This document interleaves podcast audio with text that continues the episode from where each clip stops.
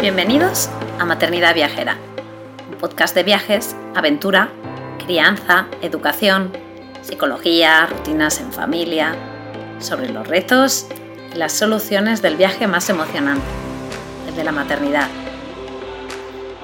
Si este programa te inspira, si te da ideas de viaje, te anima a vivir nuevas aventuras, te reta a salir de tu zona de confort, si te ayuda a mejorar tu maternidad, en general tu vida, o si simplemente te alegra un poquito tus días, te animo a apoyarnos formando parte de nuestra membresía anual.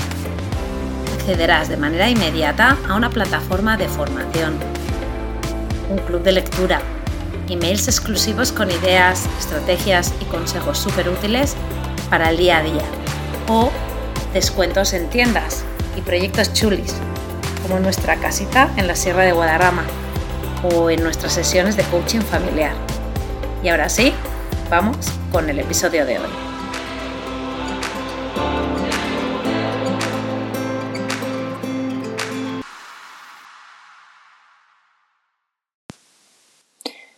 Hola, buenos días, buenas tardes, depende un poco de, a qué hora estés escuchando, o buenas noches, a qué hora estés escuchando este, este podcast.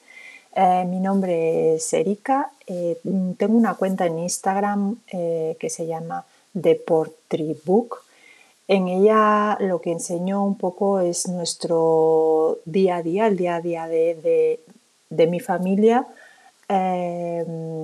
y nuestra relación con la naturaleza y con el deporte, con los libros, mm, bueno, un poco deporte y cultura en general. Eh, hoy os voy a leer eh, el primer artículo que escribí eh, para Objetivo Aire Libre el 17 de marzo del 2022. Ah, su título es Vitamina Naturaleza para Todos. Hoy en día el 50% de la población es urbana y se estima que en el año 2030 este porcentaje alcance el 70%. Esto supondrá que los espacios en los que vivamos sean cada vez más artificiales, provocando cambios en nuestra alimentación, fomentando el sedentarismo y por lo tanto convirtiéndonos en una sociedad cada vez más inactiva.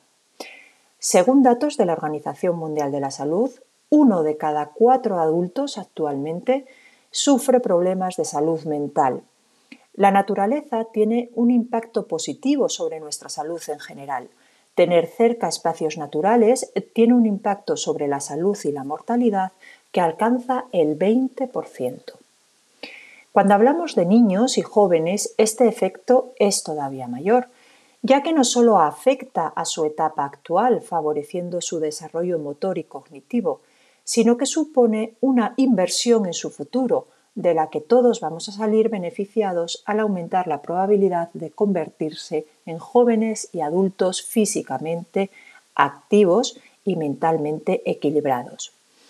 A nivel mundial existen múltiples iniciativas en las que se trabaja desde la colaboración entre los responsables de medio ambiente y el sistema de salud, para poner en valor la importancia de los entornos naturales y fomentar la actividad física en ellos bajo la base del respeto y el cuidado de su conservación.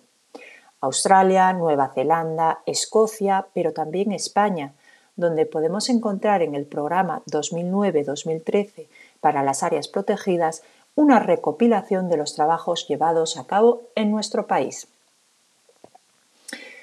¿Podrías encontrar dentro de tu día a día o de tu día 30 minutos, solo 30 minutos, para dar un paseo a buen, ritmo por un espacio natural cerca de tu casa, tal vez un camino, un parque, una senda verde, una vía pecuaria, una playa?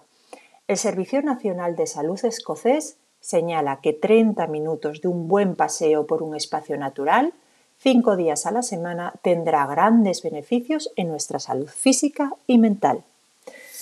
No parece un gran esfuerzo, ¿verdad? Y los beneficios serían enormes. La reconexión con los espacios naturales ya no solo tiene un impacto en la salud física y mental de cada uno de nosotros, también va a suponer respetar, conocer y reaprender a relacionarnos con la naturaleza, tal vez incluso hasta reconocernos en ella.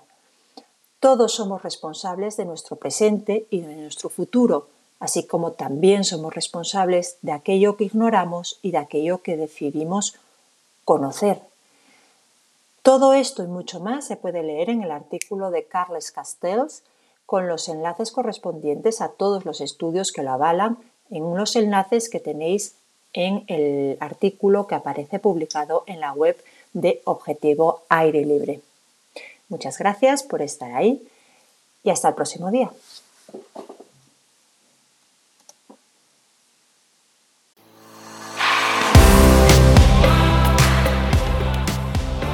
Gracias por quedarte hasta el final.